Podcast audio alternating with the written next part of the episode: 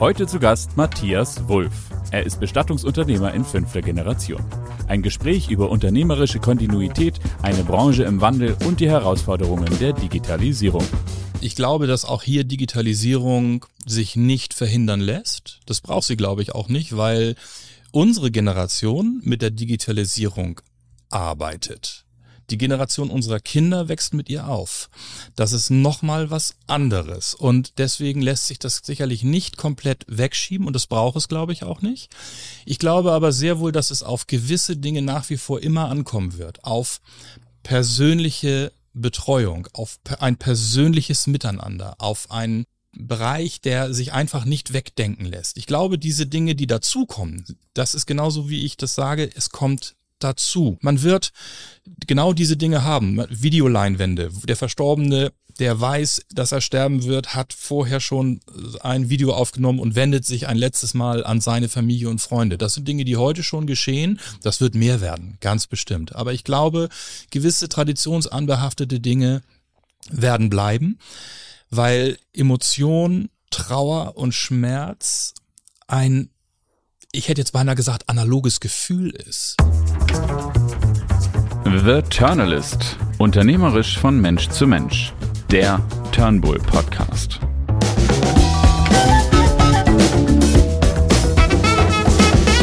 Lieber Matthias, herzlich willkommen zu The Turnalist. Hallo Peer, vielen Dank, dass ich hier sein darf. Freue mich sehr. Matthias, du bist Bestattungsunternehmer in fünfter Generation. Und ich darf sagen, man hat ja nicht so viele Gelegenheiten, mal mit einem Bestatter zu sprechen, ohne gleich einen konkreten, traurigen Anlass mitzubringen. Und ich erinnere mich an ein ganz wunderbares Gespräch mit dir vor vielen Jahren, 10, 15 Jahre wird es her sein, äh, wo wir uns kennenlernten an einem langen Abend an der Bar und du mir von deinem unternehmerischen Leben, deinen Herausforderungen, persönlichen Herausforderungen aus dieser Branche der Pietät berichtet hast, was für mich völlig neue Einblicke waren und wo ich in den letzten Jahren immer wieder von erzählt habe. insofern freue ich mich sehr, dass wir dieses Gespräch heute ja wiederholen, fortsetzen, aber diesmal mit Mikrofon davor, ja. damit auch andere Menschen vielleicht von deinen Gedanken, deinen Erfahrungen ähm, ja partizipieren und ein paar Impulse bekommen. Also insofern freue ich mich sehr. Lass uns loslegen und lass uns loslegen ähm, mit dem Punkt, wo für dich alles begann. Wo bist du geboren? Wie bist du aufgewachsen? Also, ich bin äh, 1976 in dieser schönen Stadt Hamburg geboren und äh, habe meine Kindheit, die ersten zwei Jahre tatsächlich hier am, am Firmensitz auch verbracht. Meine Eltern haben hier in der Dachgeschosswohnung mit mir gewohnt, bevor wir dann äh, nach Hamburg-Bergstedt umgezogen sind, wo ich dann am Ende des Tages jedes Jahr groß geworden bin, zur Schule gegangen bin und dort eben so ganz langsam erstmal meine Kindheit verbracht habe. Natürlich immer schon unter dem Eindruck dieses Berufes gestanden mhm. habe, weil mein Vater äh, ja dementsprechend Generation Nummer vier ist als einziger Quereinsteiger, kann man sagen, denn mein Vater ist ja der Schwiegersohn. Mhm. Ähm, meine Mutter ist die letzte geborene Kröger, kann man sagen. Und mein Vater hat dann als Schwiegersohn hier äh, das Unternehmen übernommen, mit meiner Mutter gemeinsam geleitet. Und ich dann irgendwann in fünfter Generation äh, übernommen. Ja, und das mache ich halt eben nach wie vor und inzwischen tatsächlich schon 25 Jahre. Mhm. Es, äh, die Zeit rennt. Also kann man anders nicht sagen. Aber nimm uns mal ein bisschen mit zurück in deine Schulzeit. Wie war das für dich? War von Anfang an klar, dass du auch in diesem Beruf wechseln würdest oder das weiter fortführen würdest? Also das hat sich sehr früh für mich herauskristallisiert, weil ich habe meinen Vater und das, was er tut, halt immer schon sehr bewundert. Mhm. Ähm, als junger Mensch guckt man sich natürlich an, was machen die eigenen Eltern, was machen andere Eltern und ähm, da sind natürlich, sagen wir mal, so die Entscheidungsparameter ja auch noch etwas andere. Wir haben äh, immer äh, wunderschöne Urlaube gemacht. Ähm, das heißt also, ich habe relativ zügig gelernt, mein Vater muss sehr viel arbeiten, mhm. aber äh, er kommt auch dementsprechend mit der ein oder anderen Mark nach Hause. Das hat mich natürlich gereizt, weil in jungen Jahren ist es ja doch noch relativ einfach strukturiert, dass man sagt, man möchte nachher dies und das und jenes, schönes Haus, schönes Auto und das geht ja nun mal nur mit dem schönen lieben Geld. Und äh, das hat mich äh, interessiert einfach. Und je älter ich wurde, ähm, hat mich halt eben auch einfach die Branche immer mehr interessiert und ich habe dann eben mit äh, 14 Jahren einen, einen schweren Unfall gehabt, der mich dann an eine, sagen wir mal, Nahtoderfahrung herangebracht hat. Äh, inwiefern einen schweren Unfall? Ich war bei den Pfadfindern und wir sind in Südfrankreich gewesen äh, und sind dort äh, geklettert, was natürlich auch nur so eine mäßig gute Idee war in dem Alter. Also so Free Climbing mäßig. Ja, so in der Art und Weise. Und da oben eben war eine gelegene Höhle, in der wir übernachten wollten und ich musste dann nachts noch mal raus aus gegebenem Anlass und habe also auf, auf einen Stein treten wollen, den ich für einen Stein gehalten habe und es war nur ein Grasüberwuchs. Also habe ich da durchgetreten und bin dann 15 Meter komplett freier Fall abgestürzt, äh, habe mir neun Rippen gebrochen, den, die Schädeldecke gebrochen und so weiter und so fort. Lag dann eine lange Zeit in Frankreich im Krankenhaus. Mhm. Das hat mein Leben nicht komplett verändert, dafür war ich zu jung, aber es hat mir eben diese Dinge näher gebracht. In dem Jahr hatte die Firma Kröger 100-jähriges Jubiläum, das wurde groß gefeiert und äh, es wurde halt alles so ein bisschen in einen kausalen Zusammenhang gebracht, mhm. wie mein Vater das auch in seiner Rede dann damals noch mitteilte, dass eben ich diesen Sturz überlebt habe. Und natürlich immer alle möglichen Leute dann immer sagten, das hat, da hat der liebe Gott den dicken Daumen drunter gehalten. Mhm. Und das hat die Sicht verändert. Und dann habe ich hier also auch angefangen, bei meinem Vater mal zu helfen, Särge mhm. zu bauen, dies und das und jenes. Särge zu bauen. Genau. Das heißt, die habt ihr auch selber gebaut? Ja, die bekommt man halt letztendlich Ober- und Unterteil mhm. fertig, aber der Rest muss gemacht werden. Die Füße mhm. müssen dran, die Beschläge müssen dran, die Ausstattung muss mhm. entsprechend berücksichtigt werden. Und das habe ich damals gemacht und habe mir damit mein Taschengeld mhm. äh, so ein bisschen aufgebessert, habe bei der ein oder anderen Überführung dann mal mitgeholfen mit mit äh, 15 oder 16 dann das erste Mal, also auch wirklich ein, wirkliche Berührung damit gehabt mhm. und festgestellt, ähm, dass ich, dass ich das auch kann, weil das ist, sagen wir mal, die elementare Frage, die man ja auch für sich beantworten muss. Mhm.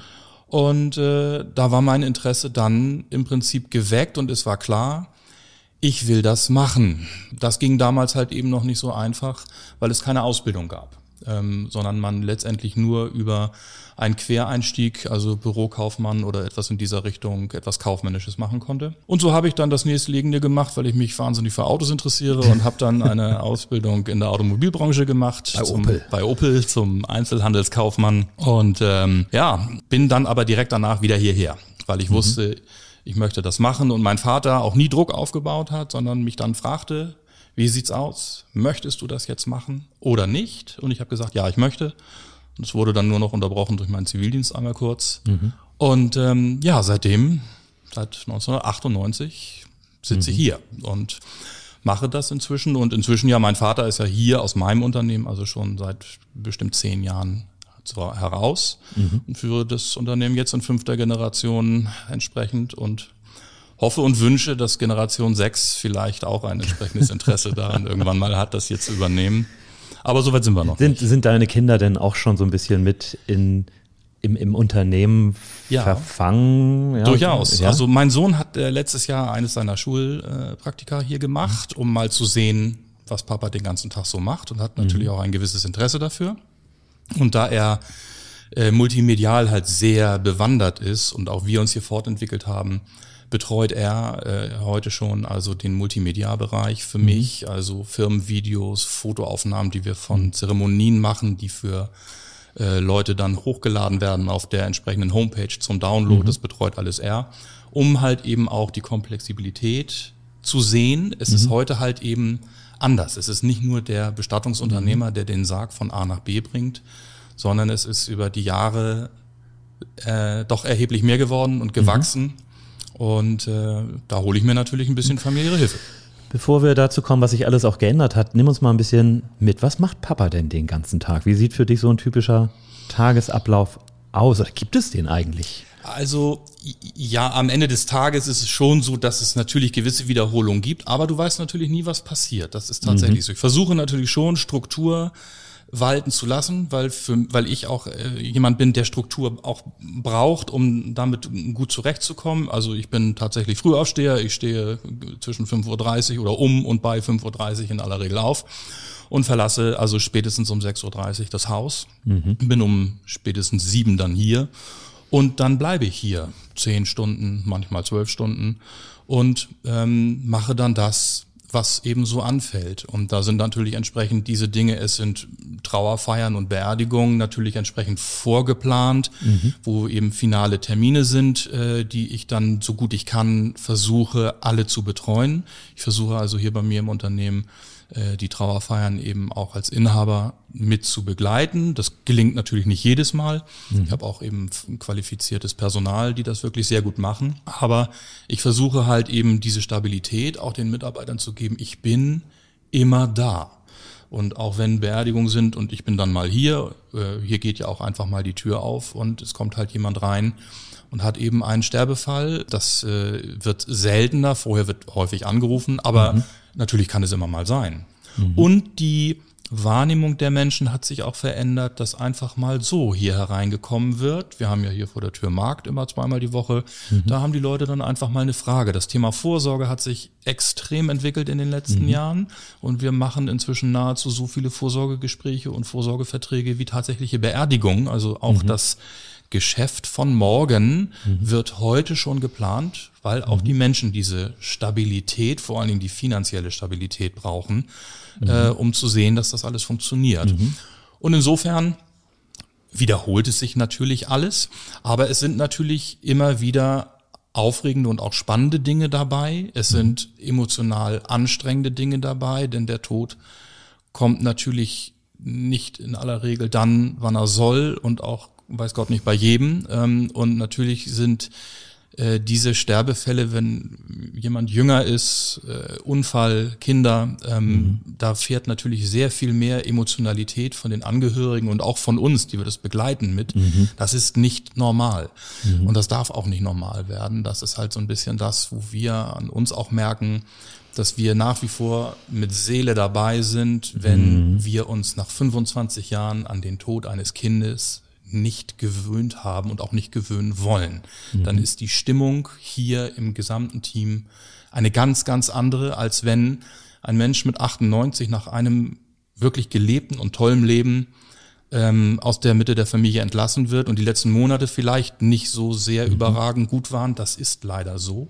Aber das gehört zum Leben dazu. Das mhm. andere leider auch, aber das hat eben einfach einen anderen Blickwinkel für uns. Wie gehst du persönlich mit diesen Dingen um? Du sagst, die Stimmung im Team ist eine andere, aber diese Trauererfahrung, die für dich ja im Grunde genommen zum Alltag gehört, gelebte Erfahrung ist, ist ja manchmal dann auch so tiefgreifend wahrscheinlich. Wo lässt du das oder wie löst du das für dich selber wieder auf? Das hat sich verändert über die Zeit, in die, die ich das jetzt mache. Ähm, ich habe in den ersten zehn Jahren in etwa ähm, meines Berufes, ähm, meistens war ich das dann hier im Unternehmen, der das gemacht habe. Man könnte fast sagen, ich habe meinen Vater so ein bisschen davon befreit. Denn mhm. der hatte ja schon Kinder, nämlich mich und meinen Bruder. Und ich zu der Zeit noch nicht. Und deswegen habe ich das hier im Unternehmen dann meistens gemacht und habe die Menschen betreut, die ja dann häufig, wenn Eltern ein Kind verlieren, äh, in meinem Alter oder manchmal sogar jünger waren als ich. Ähm, und das hat sich aber verändert, seit ich eben selber Kinder habe, mhm. dass das äh, eine, eine ganz, ganz neue Erfahrung ist, die man mitnimmt, wo man diesen Schmerz der Menschen tatsächlich auch teilt. Mhm. Das geht auch eigentlich gar nicht anders. Und ähm, man, man, aus meiner Sicht sollte man sich davor auch nicht schützen, wenn man den Beruf ordentlich machen will. Denn nur wenn ich das Leid in dem Moment auch vielleicht tatsächlich ein bisschen spüre, dann mhm. habe ich auch mehr Verständnis für mein Gegenüber ähm, und kann mehr leisten. Natürlich mhm. muss auch ich damit irgendwo hin. Mhm. Ähm, ich habe äh, glücklicherweise eine tolle Frau, äh, die mir den Rücken immer frei hält, mit der ich über diese Dinge auch sprechen kann, was ich durchaus nicht immer mache. Ich bin schon jemand, der das auch sehr mit sich selber ausmacht und auch wir hier als, als Team, weil wenn man 60, 70 Stunden die Woche zusammen ist, mehr mhm. als mit der eigenen Familie, entwickelt sich aus diesen Bereichen auch ein gewisser Teil Freundschaft. Es ist teilweise mhm. Familie, meine Cousine ist meine Prokuristin, ähm, da redet man natürlich auch viel miteinander mhm. und ähm, geht damit um. Und mhm. ähm, das ist der Teil, der natürlich für uns auch maßgeblich wichtig ist, ähm, denn auch wir können nicht unendlich aufnehmen, mhm. wenn wir emotional damit umgehen. Die mhm. Menschen, die die Emotionalität nicht haben, das gibt es sicherlich auch in der Branche, denen dieser emotionale Bereich fehlt, die sind davor auf der einen Seite vielleicht etwas geschützter. Vielleicht sind sie aber auch dann in dem Moment nicht so dicht dran und vielleicht macht das manchmal den Unterschied. Und es ist in, gerade in diesen Bereichen, gerade bei Kindern und solchen Bereichen eigentlich nicht wichtig. Mhm. Ob, ob man und wie viel Geld man damit in dem Moment verdient, das hat nie Prämisse. Meistens ist das bei Kindern eher ein Kostenersatz. Ähm, und weil man sich am Ende des Tages vielleicht auch gar nicht wohl damit fühlt, dass man damit dann Geld verdient. Also so mhm. haben wir es hier immer gehalten, dass wir das so kostenschlank wie möglich machen, um, um da irgendwie für uns auch eine emotionale Linie zu ziehen und sagen, mhm. das ist in dem Moment dann wirklich nicht mehr Geschäft. Das mhm. ist Hilfe, die wir anbieten und die auch so weit geht, wie die Menschen das brauchen. Das ist nie klar definiert. Wir mhm. machen alles. Also das ist entsprechend, wenn wir die Möglichkeit haben, machen wir das. Wir unterstützen die Leute beim Autoverkauf, beim Immobilienverkauf äh, und geben das an kompetente Partner weiter oder helfen hier und da, wo wir können und dürfen. Ähm, deswegen gibt es nie eine klare Definition von dem, was der Kunde von uns eigentlich braucht. Mhm. Gibt es denn bei all dieser Emotionalität, die du gerade beschreibst, für dich dann etwas wie ein Ritual, wo du sagst, okay, ich muss dann mal in den Wald gehen, mal eine Ruhe haben, spazieren gehen oder Hast du für dich selber einen Glauben? Ja, bist du selber jemand, der sagt, okay, ich habe da die Spiritualität für mich so gefunden, dass ich das abgeben und wieder auflösen kann? Also mm, die Auflösung dieser emotionalen Dinge kommt eher nicht äh, dann in die gläubige Richtung. Natürlich mhm. gibt es einen gewissen Grundglauben. Das ist ja in der heutigen Zeit auch alles gar nicht so einfach ähm, grundgläubig oder tiefgläubig und gleichzeitig auch realistisch zu sein. Mhm. Das ist auch nicht ganz so einfach.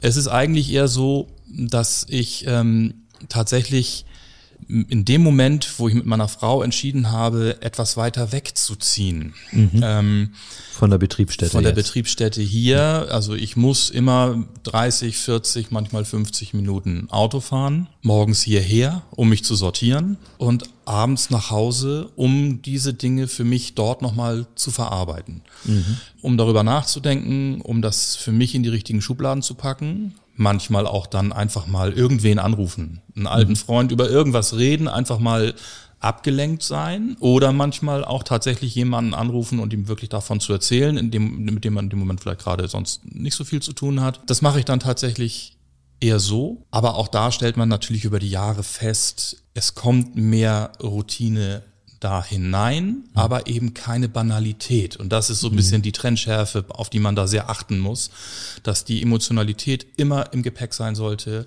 aber man sollte nie als banal oder normal abtun, was für diese Menschen und für die Familien in dem Moment passiert. Mhm. Weil das ist eine Ausnahmesituation. Mhm. Und das ist sie immer, egal warum das, und die Ausnahmesituation entsteht ja bei den Menschen. Wenn die 15-jährige mhm. Enkelin ihre Oma verliert, dann ist für die Enkelin nicht entscheidend, dass das vom Leben vielleicht so sein muss. Sie ist trotzdem todtraurig. Und das ist in dem Moment dann definierte Emotion, die wir mitbekommen, abbekommen, begleiten, manchmal auflösen können und ein bisschen dazu beitragen können, dass es einfach mehr ist, dass man sich bei uns den Sarg und die Urne ausgesucht hat, sondern wir haben ein bisschen mhm. was mitgegeben.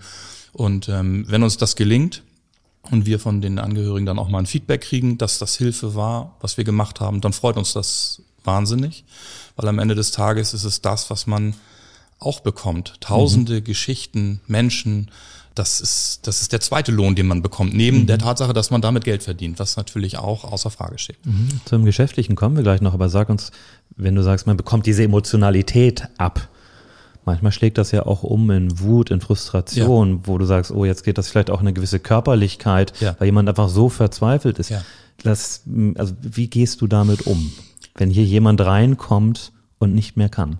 Das ist tatsächlich, es passiert vergleichsweise selten, aber natürlich kommt das vor, dass äh, häufig fahren genau diese Dinge mit, wenn der Tod da auftaucht, wo er nicht sein soll. Verkehrsunfälle von Kindern, völlig machtlose Eltern, äh, die ähm, nicht mehr wissen, wohin mit sich, häufig in dem Moment vielleicht sogar gepaart mit ausländischem Elternanteil, der sich nicht richtig verstanden fühlt, weil er über die Sprache nicht richtig ausdrücken kann, was ihm wichtig ist. Ähm, wenn äh, es Konfrontationsbereiche gibt äh, der Eltern in dem Bereich, dass der eine sagt, er möchte das so bestattet werden, das Kind, der mhm. andere möchte das so. Ähm, das sind natürlich Dinge, wo sich Schwierigkeiten auftun, die natürlich dann auch mal in unsere Richtung gehen. Bis zu einem gewissen Grad zieht man sich dann vornehm aus der Diskussion heraus.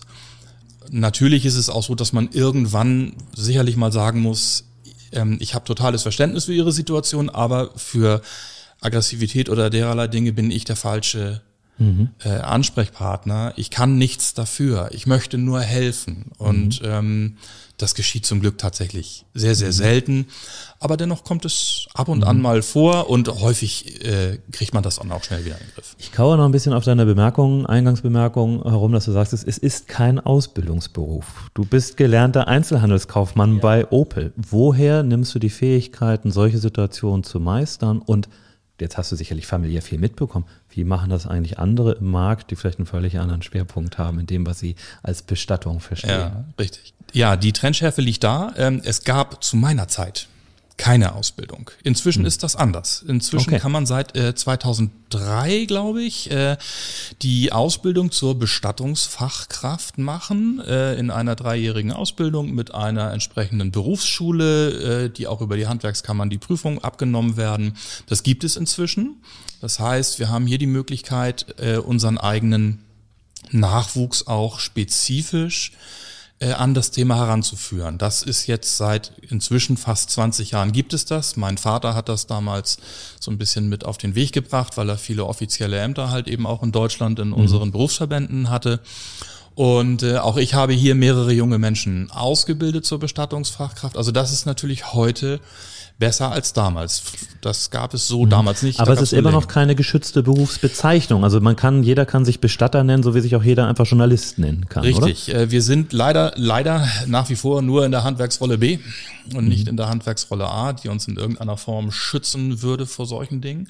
Und das ist das Problem. Man kann, wenn man das möchte, sich einen Gewerbeschein holen und loslegen. Und ähm, da ist natürlich immer die Frage, wie ist das Leistungsvolumen. Was muss ein Bestattungsunternehmer leisten? Und das mhm. ist genau das Problem. Er muss den Verstorbenen abholen, ins Krematorium bringen, muss die Urne beisetzen. Er sollte die dokumentarischen Dinge, die Pflicht sind, machen.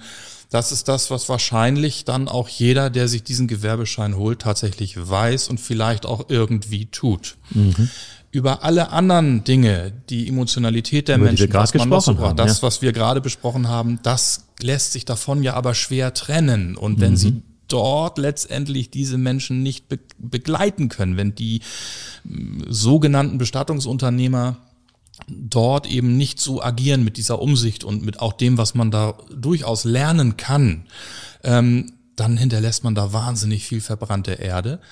Und ähm, das ist eigentlich das größte Problem, was ich darin immer sehe, dass mhm. einfach der Leistungsunterschied in den Bestattungsinstituten wahnsinnig groß ist und mhm. dass die renommierten Bestattungsinstitute, die es auch schon lange gibt, mit viel Tradition, das sind alles Unternehmen, die saubere und gute Arbeit machen. Es ist schwer für uns, uns von den anderen optisch auch irgendwie abzusetzen, dass der potenzielle Kunde das auseinanderhalten kann. Und das macht die Sache schwierig.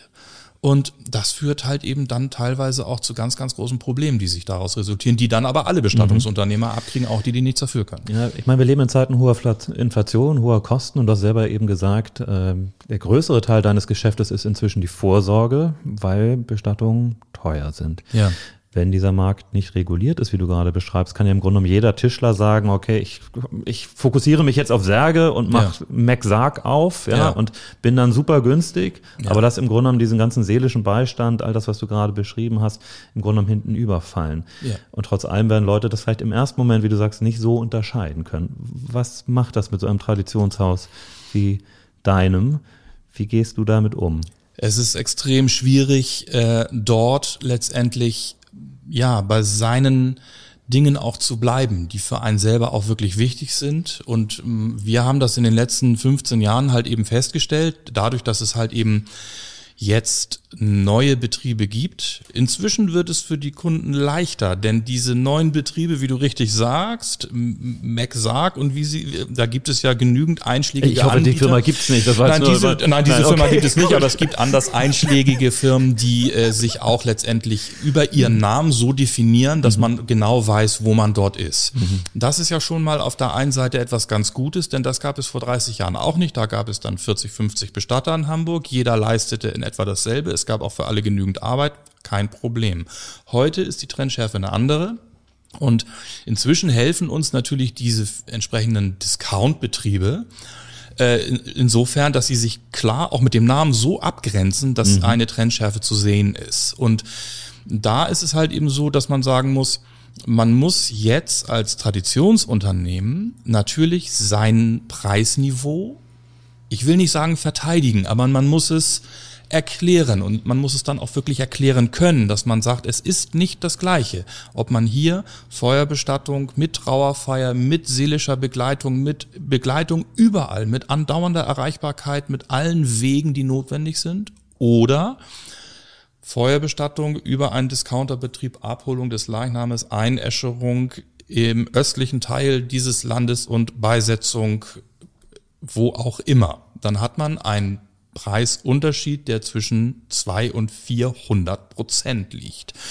Ähm, und man hat für beides eine Feuerbestattung bekommen. Aber das ist nicht das Gleiche. Und das ist eben das Entscheidende, woran wir arbeiten, teilweise über die Berufsverbände, teilweise natürlich auch in der eigenen Außendarstellung zu sagen, Qualität hat ihren Preis, egal in welcher Branche. Es ist nicht möglich, das alles zu leisten mit diesem Zeitaufwand, mit diesem Personal für einen, sagen wir mal, wirklich ganz, ganz kleinen vierstelligen oder sogar dreistelligen Betrag. Solche Angebote gibt es ja dort. Und da muss man sehr genau vergleichen. Und ähm, ich glaube, dass das jetzt so langsam in der Gesellschaft ankommt, dass die Gesellschaft beginnt festzustellen, dass es auch in diesem Bereich unterschiedliche Anbieter gibt.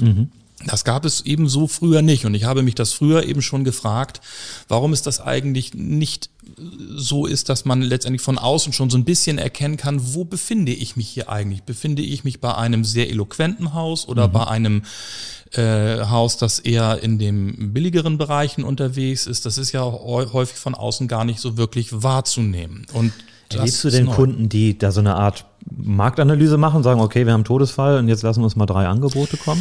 Das wird mehr. Ähm, Ja? Das wird mehr. Das kommt natürlich immer mal vor. Häufig ist es heute so, dass natürlich, weil es natürlich im, im Internetbereich natürlich heute schon viele Möglichkeiten gibt, sich mal vorzuinformieren. Und auch wir, auch wenn das wahnsinnig schwer ist, versuchen auf unserer Homepage den Leuten eine leichte Preisübersicht zu geben. Was kostet sowas in etwa? Gib uns ein Gefühl dafür, was kostet das ungefähr? Also ich sag mal so, wenn man jetzt eine Feuerbestattung relativ vollumfänglich mit Trauerfeier, alles ein bisschen auch schön und nett und alles, was man dazu so haben möchte, auch nimmt. Ein paar schöne Blumen, eine Trauerrede, Musik, dann liegt man also schon schnell bei dreieinhalb, viertausend Euro und dann kommen die Gebühren der Friedhöfe dazu. Dann braucht man unter Umständen noch ein Grab, ähm, dann muss noch eine Einäscherung durchgeführt werden und der Friedhof muss beisetzen, dann kommen nochmal 2000 Euro Gebühren dazu. Dann ist man schon bei 6000 Euro und da reden wir nicht von einer überdimensional teuren Bestattung. Bei der Erdbestattung ist es dann vielleicht sogar nochmal 1000 oder 2000 Euro mehr, sah ich vielleicht ein bisschen besser als ein schlichter Einäscherungssarg, das Grab unter Umständen etwas größer, ähm, dann hat man im Prinzip denselben Ablauf und dieselbe Leistung des Bestattungshauses, aber nochmal ein, 2000 Euro mehr auf der Uhr. Und dann kommt am Ende des Tages, wenn das Grab fertig ist, dann darf es natürlich irgendwann auch noch ein Grabstein sein. Man möchte mit der Familie ähm, nach der Trauerfeier vielleicht auch irgendwo noch eine Tasse Kaffee trinken. Da sind 10.000 Euro nicht selten vollumfänglich halt eben einfach, die man einplanen muss. Wovon, wenn wir jetzt mal anfangen, wo ich gestartet bin, äh, nicht mal die Hälfte hier beim Bestattungshaus letztendlich äh, liegt. Das kann anders sein, aber das ist eben das Gefühl, das man haben muss. Und deswegen ist es auch in der Rechnungserstellung für uns immer so wichtig, das klar zu definieren, dass es eben nicht heißt, die Feuerbestattung bei dem Bestatter hat 10.000 Euro gekostet. Natürlich mhm. zwängt sich dann der Verdacht auf, naja, dann äh, kommt der ja gut zurecht, wenn er drei bis fünf Beerdigungen die Woche macht. Mhm. So ist es selbstverständlich nicht. Ähm, aber man muss halt eben immer schauen, äh, mhm. dass es dann in diesem vollumfänglichen Bereich zu solchen Kosten schnell kommen mhm. kann. Na, ich beginne nachvollziehen zu können, warum Vorsorgeverträge dann doch eine gewisse Relevanz ähm, bekommen. Wie viel Beerdigung machst du so pro Woche? Das kann, das ist ganz unterschiedlich, ähm, weil. Das ist ja auch anlassbezogen, also. Das ist eben entsprechend anlassbezogen, genauso ist es. Also wenn wir hier richtig äh, aus unserer Sicht zu tun haben, dann, dann sind das ähm, sieben oder acht, manchmal sogar zehn Beerdigungen. Und dann mhm. kann es aber, das sind dann zwei am Tag äh, mhm. in der Woche. Ähm, und ähm, dann ist es auch mal so, dass es vielleicht nur ein oder zwei sind. Das ist tatsächlich sehr, sehr unterschiedlich. Mhm. Das kommt auch immer so ein bisschen darauf an, wie halt die Planungen sind. Und die Planungen verändern sich. Corona hat eben auch die Planung verändert, äh, dass Feuerbestattungen wesentlich länger herausgezögert werden konnten. Man konnte dann also eine Urne auch mal drei Monate lang äh, stehen lassen, äh, um die Trauerfeier nachzuholen, in der Hoffnung, dass mhm. die, dass die Zahlen besser werden. Das haben wir ja inzwischen alles hinter uns aber ähm, so gewisse Dinge sind geblieben und es hat sich halt sehr verändert, dass die Menschen nicht mehr so wie früher innerhalb von fünf Tagen durch diesen eigenen Bestattungsritualprozess so durchjachten, weil mhm. auch alle den Menschen suggerieren, dass das so sein muss. Das Bestattungsgesetz ist Ländergesetz. Hier in Hamburg heißt es, eine Bestattung hat im Prinzip schnellstmöglich oder ohne Verzug stattzufinden. Aber da steht nicht vier Tage oder vier Wochen. Natürlich muss man immer so ein bisschen berücksichtigen, dass es ja auch äh, eine gewisse Notwendigkeit gibt, die Bestattung durchzuführen. Aber man kann den Leuten das schon ermöglichen, zu sagen, wir machen eine Bestattung vielleicht dann in drei Wochen, weil irgendjemand nun gerade nochmal im Urlaub ist oder so schnell von woanders nicht herkommen kann. Das ist mehr geworden und stellt uns auch vor zeitlich größere Herausforderungen. Mhm. Ähm, und dazu kommen dann letztendlich die zusätzlichen Schwierigkeiten, die man dann mal so hat, dass der Friedhof dann inzwischen nur noch die Hälfte der Kapellen betreibt, ja. äh, im, im, übertriebenen Sinne, ähm, was uns ja manchmal dann eben auch einfach vor so Schwierigkeiten stellt, dass wir die Beerdigung ja gerne an dem und dem Tag machen würden, aber schlichtweg nicht können, weil mhm. entweder die Kapelle geschlossen ist oder da ist schon ein Kollege mhm. und macht eine Beerdigung. Also es ist in dem Bereich tatsächlich ein echtes Terminmanagement notwendig heutzutage mhm. und das äh, wird auch nicht zwingend einfacher. Mhm. Das muss man schon sagen. Matthias, du hast eben das böse C-Wort in den Mund genommen. Ähm, welchen Einfluss hatte die Pandemie auf euer Geschäft? Ähm, zum Glück aus meiner Sicht einen nicht so großen wie anfänglich befürchtet. Ähm, mhm. Faktisch ist es also so, dass wir äh, nicht wirklich mehr Beerdigungen gemacht haben hier mhm. in Hamburg. Also die, die Todesfälle, das hat man ja den Zeitungen entnommen, in einigen Bereichen fulminant angestiegen. Das sind aber, glaube ich, auch eher Momentaufnahmen. Das, äh, hier in Hamburg war das nicht wirklich so. Das kann man mhm. nicht sagen. Für uns war eigentlich eher das Problem, dass es auf einmal zu der Zeit hieß, dass Trauerfeiern, die geplant waren, wo die Blumen bestellt waren, die Trauerrede war fertig, abgesagt werden mussten und auch im, ersten Jahr halt auch kein Bereich äh, zu sehen war, ob man das irgendwie nachholen oder verschieben könnte. Und wir da sehr schnell reagieren mussten. Wir hatten in dem Jahr, als das eben so war, ja zum Glück einen ganz guten Frühling und auch einen entsprechenden Sommer. Wir haben die Trauerfeiern einfach nach draußen verlegt und haben gesagt, wir kaufen uns einen riesigen Baldachin, wir, mhm. wir kreieren das alles anders, Kerzen stellen wir in Windlichter, wir stellen Stühle ans Grab, wir machen die Zeremonie mhm. am Grab. Wir geben die Menschen, den Menschen die Möglichkeit, das anders zu gestalten. Das gibt mir fast schon so den Eindruck von, du bist irgendwie auch, wenn ich das so sagen darf, Eventveranstalter. Ja, durchaus, weil am Ende des Tages ist ähm, diese klassischen Events, ein Kind wird geboren, es wird geheiratet, ein Geburtstag wird gefeiert, eine Beerdigung wird gemacht oder man könnte sagen, eine Trauerfeier wird gemacht.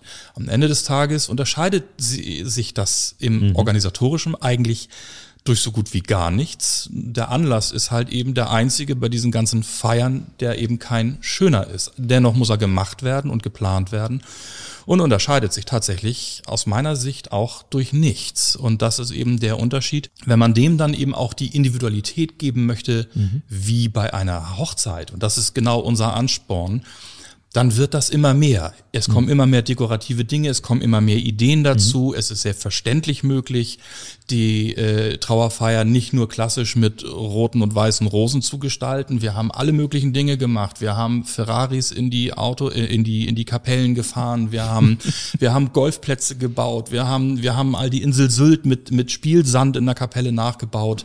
Einfach um dem die Individualität zu geben, die der Mensch verdient. Man kann das gelebte Leben, das da zu Ende gegangen ist, ja sowieso nicht in 45 Minuten pressen.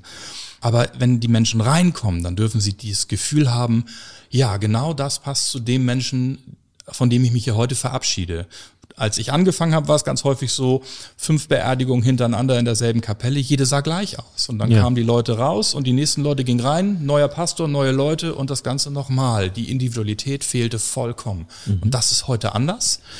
Und deswegen ist das tatsächlich irgendwie auch Eventmanagement, ja. Wenn du sagst, ihr macht das alles, klingt das für mich so ein bisschen nach One-Stop-Shopping. Also ihr macht im Grunde genommen von der Organisation und dem damit verbundenen Papierkram nenne ich es jetzt einfach mhm. mal. Es gibt ja viele behördliche Aspekte, die da auch zu beachten sind, bis hin zur Floristik, alles aus einer Hand. Ja, das ist im Prinzip genau die Idee, die dahinter stand, die mich eigentlich immer schon getrieben hat, um letztendlich in allererster Linie vor allen Dingen die Fehlerquote klein zu halten und mhm. uns als Bestatter gar nicht die Möglichkeit zu geben, sich in irgendeiner Form beim Kunden nachher rauszureden, das hat der Florist verbockt, denn der Florist sind in dem Moment auch wir. Mit uns ist das mhm. besprochen. Wir haben in den letzten 15 Jahren hier einfach versucht, einen fast völlig autarken Betrieb mhm. zu schaffen. Wir haben ein äh, Hygieneunternehmen gegründet, das sich um die hygienische Versorgung, die kosmetischen Dinge und dererlei Dinge äh, beschäftigt, das Ankleiden und diesen Bereich. Wir sprechen nicht von den Gästen, sondern wir genau, wir sprechen nicht von den Gästen, sondern wir sprechen immer von der Hauptperson in diesem Bereich.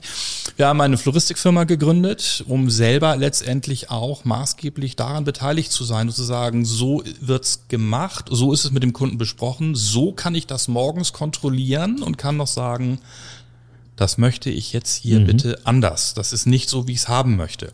Und das ist so der Teil, den wir dann letztendlich für uns entdeckt haben, zu sagen, der Kunde muss nirgendwo anders mehr hin. Der Kunde mhm. spart Zeit und er gibt bei uns das gleiche Geld aus wie woanders. Und wir mhm. haben es aber nachher alles in einer Hand bis hin zum Steinmetzbetrieb, wo wir entsprechende Angebote einholen, mit einem Partnerbetrieb zusammenarbeiten. Ähm, und wie gesagt, den anderen Bereich machen wir komplett mhm. selber und kreieren halt eben auch Dinge, äh, die mal ungewöhnlich sind. Der Kunde mhm. muss nur fragen. Wir versuchen es auch zu animieren und alles, was Ihnen einfällt, sagen Sie es uns gerne.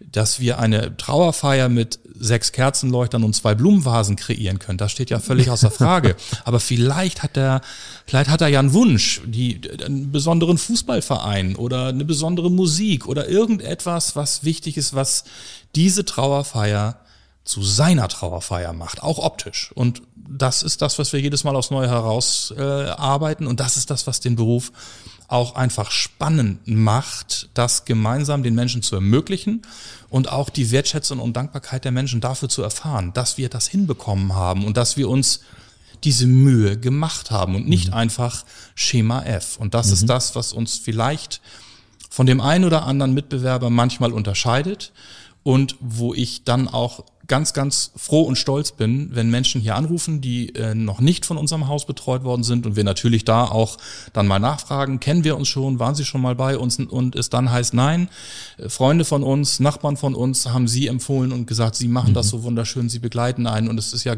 auch unser erster Eindruck jetzt, dass wir sie persönlich erreichen, heute auf dem Sonntag um 7.30 Uhr, das ist ja großartig und mhm. das sind die Dinge, die wir hier leben. Und ich glaube, das ist das, wo wir dann irgendwann vielleicht auch mal sagen dürfen, vielleicht gibt uns hier der Erfolg recht, dass mhm. das so funktioniert. Es ist das, was du sozusagen in fünfter Generation jetzt eingebracht hast an unternehmerischen Wirken, weil dein Vater hat das ja dann ganz offensichtlich noch völlig anders gemacht. Andere Zeit, aber auch dann noch ein anderes Unternehmen gehabt. Ein, genau, du ein anderes baust das jetzt ja komplett anders auf oder aus? Ja, ich genau, ich baue es aus. Ich baue mhm. es eigentlich aus oder das ist eben das Entscheidende. Jede jede Generation hat ähm, letztendlich ihren eigenen Bereich dazu beigetragen. Mein mhm. Großvater hat diese Häuser hier gebaut, wo das Unternehmen seinen Sitz hat. Mein Vater hat äh, auch diese entsprechende Ausarbeitung der Dinge dann fortgeführt, hat eben dann federführend eben noch eine, die, eine weitere Firma dazu gekauft, um eben letztendlich auch am Markt stärker bestehen zu können, die letztendlich heute extern von meinem Bruder geführt wird. Und ich habe gemeinsam mit meinem Bruder dann diese Dinge äh, neu gemacht und gesagt, die Synergien, die sich hier ergeben, die sind ja groß. Lasst mhm. uns für uns gemeinsam das nutzen. Wir haben völlig verschiedene Ansichten, wie man ein Bestattungshaus führt. Er macht mhm. das so, wie er das möchte und ich wie ich. Mhm. Aber viele Synergien ergeben sich durch Verstorbene, die aus Krankenhäusern überführt werden müssen, Personal, das man braucht, weil man mal eine Riesenbeerdigung hat und mhm. vom Bruder vielleicht mal zwei Mann braucht. Und deswegen haben wir dann eben die nächste Generation ins Feld geführt und, die, und unsere Generation war die, die auch am Markt bestehen musste. Und wir haben den Bereich des autarken Kreislaufes für uns entdeckt. Mhm. Und das funktioniert prima. Und Generation 6, egal wie sie aussieht, wird wieder etwas anderes machen, wo ich heute vielleicht sage, davon halte ich gar nichts, aber vielleicht in 20 Jahren die Zeit das einfach fordert. Aber dann ist das auch nicht mehr meine Aufgabe, weil ich das dann auch nicht mehr kann und weil ich aus dieser Zeit nicht mehr bin.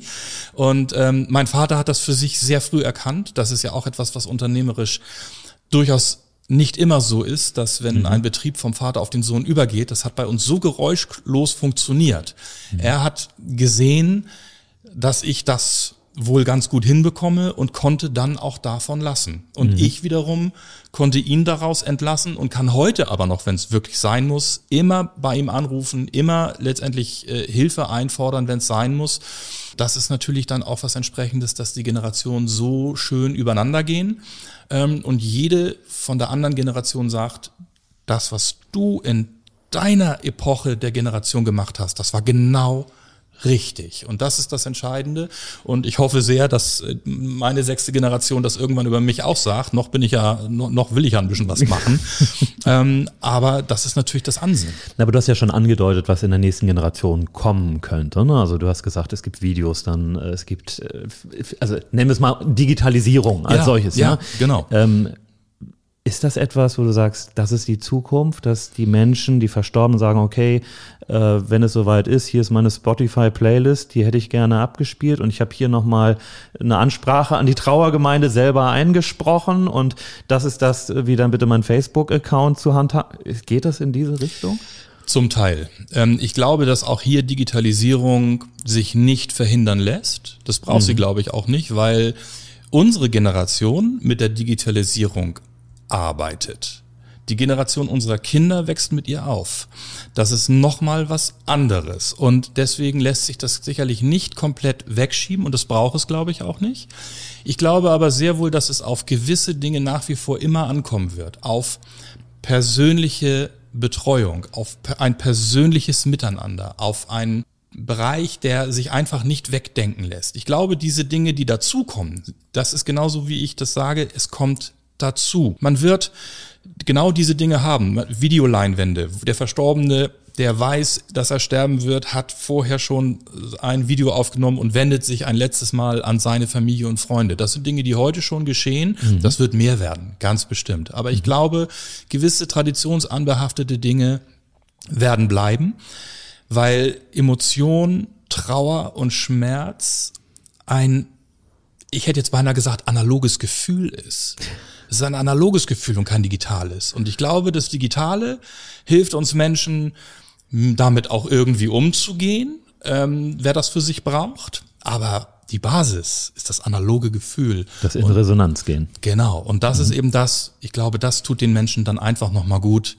Und das merke ich, wenn die Leute hier anrufen. Mhm. Wenn Menschen hier anrufen, die uns schon kennen, die also wiederholt eine Bestattung bei uns durchführen und das ist vielleicht ein paar Jahre her und das ist eine Frau Müller. Da gab es ja dann in den verschiedenen Jahren vielleicht auch ein paar mehr.